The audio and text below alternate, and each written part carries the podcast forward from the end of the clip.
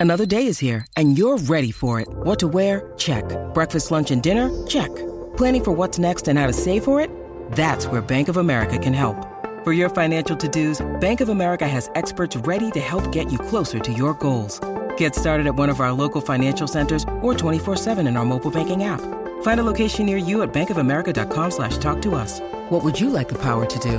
Mobile banking requires downloading the app and is only available for select devices. Message and data rates may apply. Bank of America and a member FDIC. Buenos días desde San Diego, California. Soy Víctor Abarca y estás escuchando Expreso con Víctor. Hoy es jueves 7 de mayo del 2020 y bien, las noticias que tengo preparadas para ti hoy tienen un poquito que ver o digamos siguen la misma línea que las que te comenté ayer. Estamos viendo unos, unas renovaciones de hardware que están siendo bastante lineales durante estos últimos meses. Por ejemplo, el primero yo creo que en actualizar de forma muy lineal su hardware ha sido Apple y entre otras cosas con el MacBook Pro de 13 pulgadas, que yo creo que a todos nos ha dejado un poquito como, mm, sí, pero.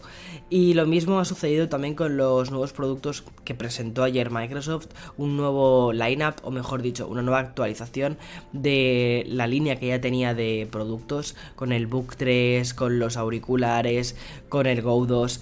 Y algo similar ha sucedido con la noticia de Sonos. Sonos es una compañía que vende altavoces, pero lo hacen de una forma un poquito diferente, la forma de funcionar es un poquito diferente. Primero, están orientados a un sonido de más calidad, principalmente porque lo hacen a través de Wi-Fi en lugar de a través de Bluetooth. Y bien, esta compañía que poco a poco se ha ido posicionando casi como una empresa de tecnología, ha lanzado una nueva actualización de dos altavoces o dos dispositivos que son bastante relevantes para la compañía y también ha lanzado un nuevo altavoz. Bien, el primero, el nuevo altavoz es el ARC y es el más grande que han lanzado hasta ahora y es una barra de sonido. En este caso cuesta 800 dólares y está orientada a un público un poquito más audiófilo.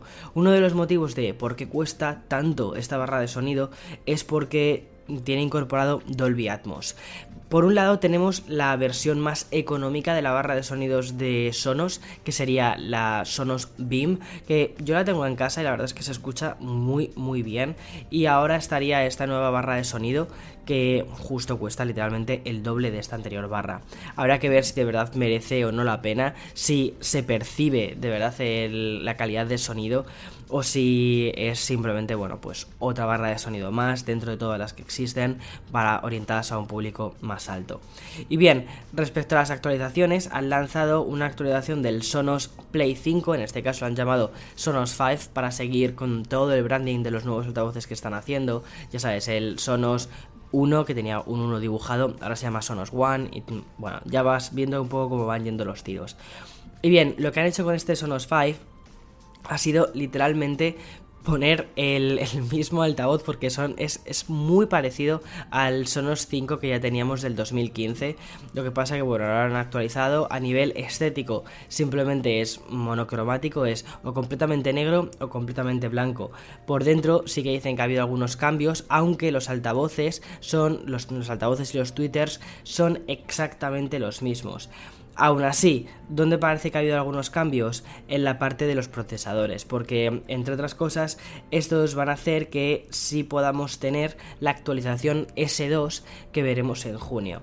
Curiosamente, no, no, contamos con ningún asistente de voz, ni con Google Assistant, ni con Alexa en este Play 5, que es una cosa que yo pensaba sinceramente que sí que cuando hubiese una actualización iban a incorporar. Y sin embargo, nada, no, lo, no contamos con ello y la compañía ha dicho que si quieres tener esto, lo que tienes que hacer es comprarte un DOT, o en el caso de Alexa, o comprarte un Google Home Mini y mm, a través de Jack pues hacer el link.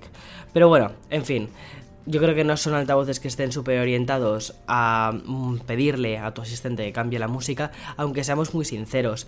Es una cosa que resulta muy cómoda de utilizar y que creo que no les hubiese costado demasiado y estaría más en la línea de lo que tenemos, por ejemplo, con el BIM, que en el caso del BIM o de los One sí que tenemos este asistente incorporado. Y otra de las cosas que han lanzado o productos que han actualizado ha sido el subwoofer. En este caso el subwoofer cuesta 700 dólares y también de nuevo está orientado a un público bastante alto. A mí me parece interesante contar cosas sobre esta empresa, principalmente porque, bueno, a mí Sonos la verdad es que me gusta, tengo dos altavoces en casa, el Play 5 y el Sonos Beam y personalmente estoy muy contento, los considero productos muy relacionados con el sector de la tecnología porque hardware y software van súper unidos. Pero bueno, y luego con el S2, la actualización que te estaba contando, aquí es donde me deja un poco más frío, porque es una actualización que va a salir a partir de junio y esta actualización lo que va a, lo que va a hacer es dividir la gama Sonos, digamos, como en dos. Los previos al Sonos Play 5 del 2015, que no van a tener la actualización, y los posteriores al Sonos Play 5 del 2015, que ahí sí van a tener la actualización. Una de las cosas interesantes de Sonos es que podías ir comprando poco a poco los altavoces y después crear un sistema de sonido conjunto, es decir, que por todos tus altavoces se escuchase la misma música. Y esto se permitía hacer a través de las agrupaciones. Bien, los que quedan previos al S1 no se van a poder agrupar con los posteriores que son los S2 y los S1 se van a quedar en esta especie de gama legacy que llaman que, no sé, me parece que es una forma un poco, o sea, parece un poco una forma artificial de diferenciar Em, gamas de altavoces que al fin y al cabo son, son tus propios altavoces, es tu propio ecosistema. No sé, ahí me, ahí me he quedado un poquito frío, te soy sincero.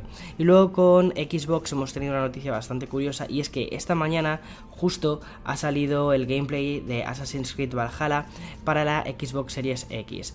Todo esto ha sido a través de las conferencias que ha hecho mm, Xbox para presentar una serie de juegos que van a ir lanzando los próximos meses y además que van a tener Smart Delivery. Smart Delivery que a mí me parece súper chulo esto, la verdad, súper interesante. Y ya me gustaría que otras compañías hiciesen también lo mismo. Lo dejo aquí, Sony, lo dejo aquí, Nintendo. Y es que te compres un juego en una consola, por ejemplo en este caso en Xbox One, ¿vale? Te compras un juego que tiene Smart Delivery y vas a poder descargarlo de forma gratuita cuando decidas dar el salto a la siguiente generación de consolas, en este caso la Series X no vas a tener que pagar por un upgrade, no vas a tener que pagar por una actualización o por una remasterización, no, sino que se va a ver de la forma más eficiente dependiendo de la consola en la que estés. A mí esto me parece muy interesante también de cara a los desarrolladores, porque los, desarrolladores, los desarrolladores lo que van a hacer es crear una versión y luego ya la plataforma decide dónde distribuirla y cómo distribuirla, poniendo, digamos, más potencia en una plataforma porque se ve con unas características o te permite reproducir el juego con unas características o en, otra, o en otra plataforma porque te permite reproducir el juego con otras características. Esto a mí personalmente me gusta y me gustaría que fuese una cosa que el resto de compañías tomasen nota de ella. Y bien, curiosamente también ya han salido las cifras de venta de Animal Crossing. Ya sabes que a mí Animal Crossing es un juego que me encanta. O sea, esta cuarentena creo que el juego, bueno, sin el creo que, el juego al que más horas he jugado, creo que llevo ya casi unas 80 horas aproximadamente, ha sido Animal Crossing. Este juego ha vendido desde mm, que se puso a la venta el 22 de marzo hasta el 31 de marzo, es decir, en 9 días, ha vendido 11,7 millones de unidades. De nuevo, repito, ha sido en 9 días y se ha posicionado en uno de los títulos más vendidos de Nintendo. Estoy convencido que después, durante el, mes de abril, el juego ha seguido arrasando porque es increíble la mm, cantidad de memes que he visto de Animal Crossing, incluso de cuentas que jamás pensé que fuesen a jugar a este juego.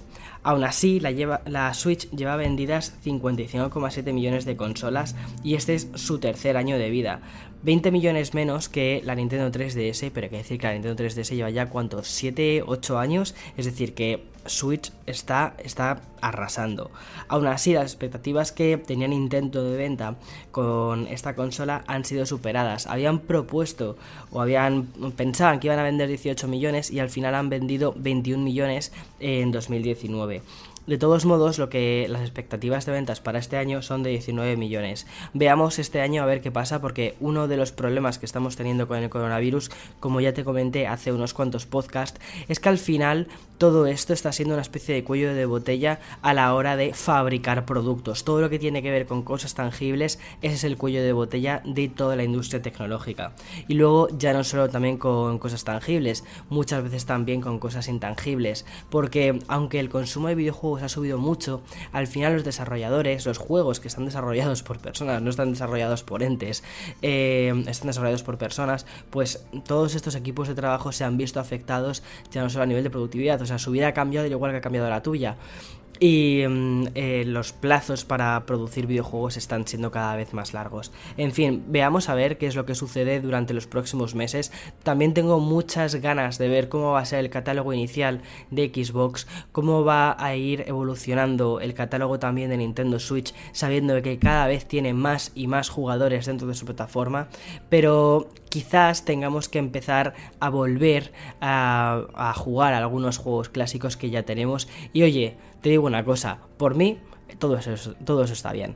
En fin, hasta aquí las noticias. Hoy ha sido un poquito más extenso que otros días. De hecho, es el doble de lo que tenía planteado. Discúlpame. Pero bueno, tenía muchas ganas de sentarme al micrófono y charlar contigo y hablar un poquito de tecnología, la verdad. Espero que tengas un feliz día de todo lo que te queda por delante por hacer.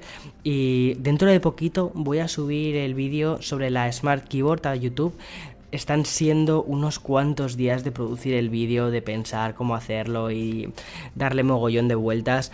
Hice una parte del vídeo, luego lo eliminé, no me terminaba de gustar, en fin, ya me vas conociendo un poco cómo soy. Y prefiero, como ya todo el mundo tiene su review subida, dije, bueno, no tengo, no tengo prisa cuando suba mi review, quiero hacerlo bien, quiero estar orgulloso de, de mi review, así que vamos a tomarnos nuestro tiempo. En fin, que tengas un feliz, feliz día y mañana más. Mañana es viernes. Yay. Chao, chao, chao.